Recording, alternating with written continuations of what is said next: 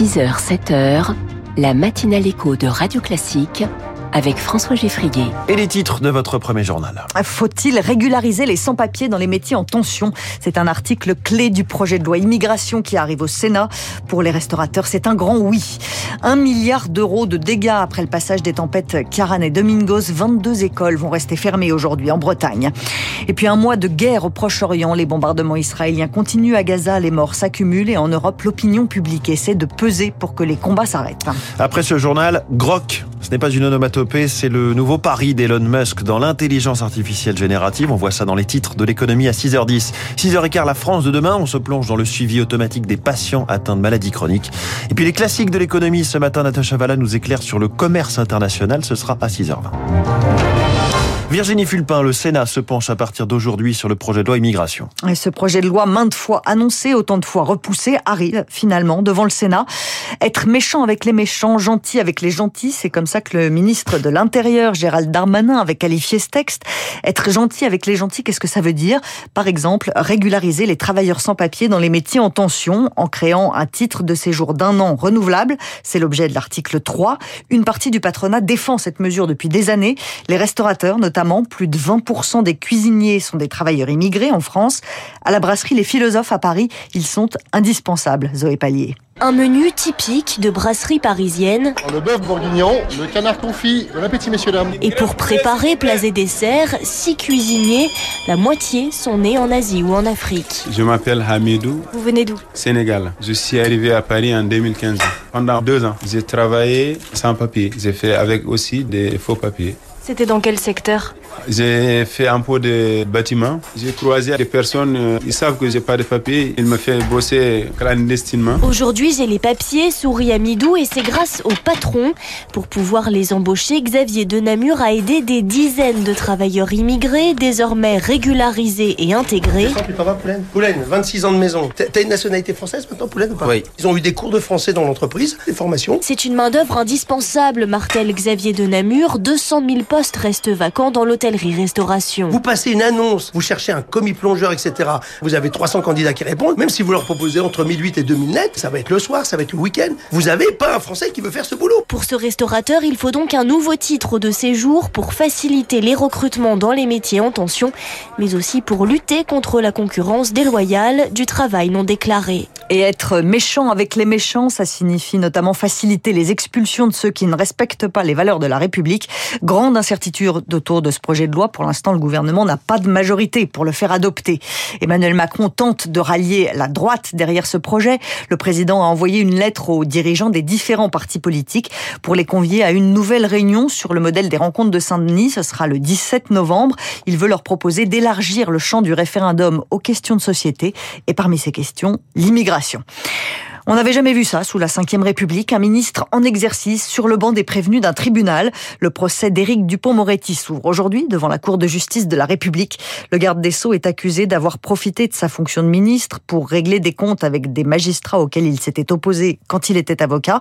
Et ce qui est inédit, c'est qu'Éric Dupont-Moretti n'est pas démissionné, qu'il soit toujours en exercice pendant son procès, Lauriane Tout-le-Monde. Le ministre de la Justice est déterminé et impatient de se défendre, affirme l'entourage d'Éric Dupont-Moretti. Pour l'ancien ténor du barreau, l'épreuve est d'autant plus pesante qu'il ne peut pas assurer lui-même sa défense. C'est ce qui le démange, confie l'un de ses proches. Avec une vingtaine de témoins, le garde des Sceaux sera auditionné plusieurs fois par les juges, des juges qui sont eux-mêmes des parlementaires, dont une majorité d'élus d'opposition, remarque un député, membre de la Cour de justice de la République, qui s'interroge sur la stratégie du ministre de la Justice.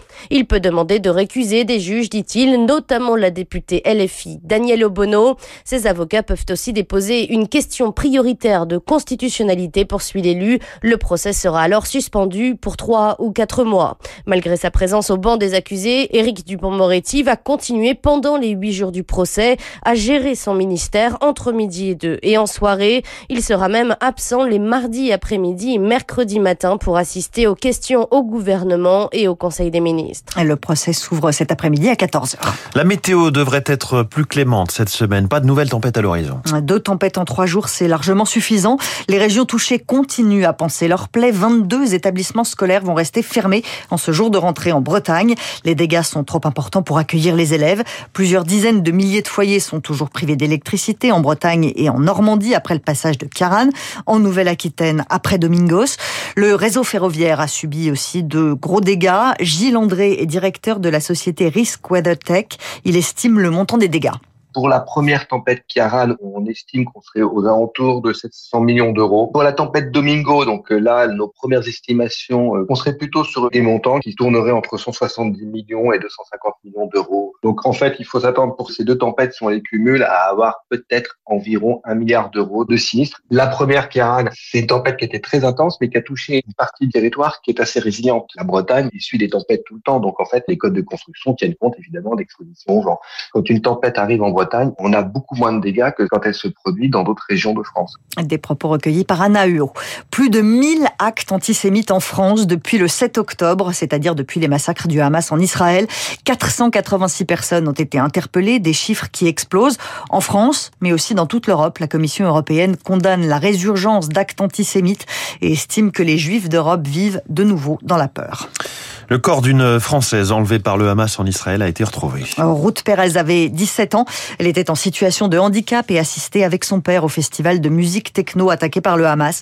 L'annonce de sa mort porte à 40 le nombre de victimes françaises des attaques du groupe terroriste. Ce matin, l'Organisation mondiale de la santé réclame que l'électricité et Internet soient rétablis à Gaza. C'est la troisième fois qu'Israël coupe les communications dans l'enclave depuis le début de la guerre. L'armée israélienne continue ses bombardements. Les responsables de Tsahal affirme maintenant que Gaza est coupé en deux. Il y a déjà eu un million et demi de déplacés sur le territoire d'après l'ONU et plus de 10 000 morts selon les chiffres du Hamas. Partout en Europe, des manifestations de soutien aux Palestiniens ont eu lieu ce week-end. L'opinion publique entend peser sur les gouvernements occidentaux pour exiger un arrêt des combats. Baptiste Coulon. Soutenir Israël et tenir compte d'une partie de l'opinion qui réclame un cessez-le-feu. C'est le dilemme des dirigeants occidentaux, explique Marc Lavergne, directeur de recherche au CNRS, spécialiste du monde arabe. Les dirigeants euh, expriment un soutien conditionnel ou non à Israël. Dans la population, on a maintenant un corps social qui est beaucoup plus diversifié en termes d'opinion, en termes d'origine aussi, et qui est beaucoup plus sensible qu'autrefois au sort des victimes, je dirais, en l'occurrence euh, des civils de Gaza. Et les plus sensibilisés, ce sont les jeunes, note Ziad Majed, professeur à l'Université américaine de Paris. Il y a une nouvelle génération qui s'est libérée euh, du poids de certains récits euh, du passé par rapport au conflit israélo-palestinien et euh, s'exprime dans les rues, sur les campus universitaires. Tout cela, à travers les réseaux sociaux, contribue à la construction d'une nouvelle culture et conscience politique. Pressés par l'opinion publique, les dirigeants sont tenus d'obtenir des résultats, complète Marc Lavergne. Ça va peser lors de consultations électorales ou bien de sondages d'opinion, tout simplement pour les dirigeants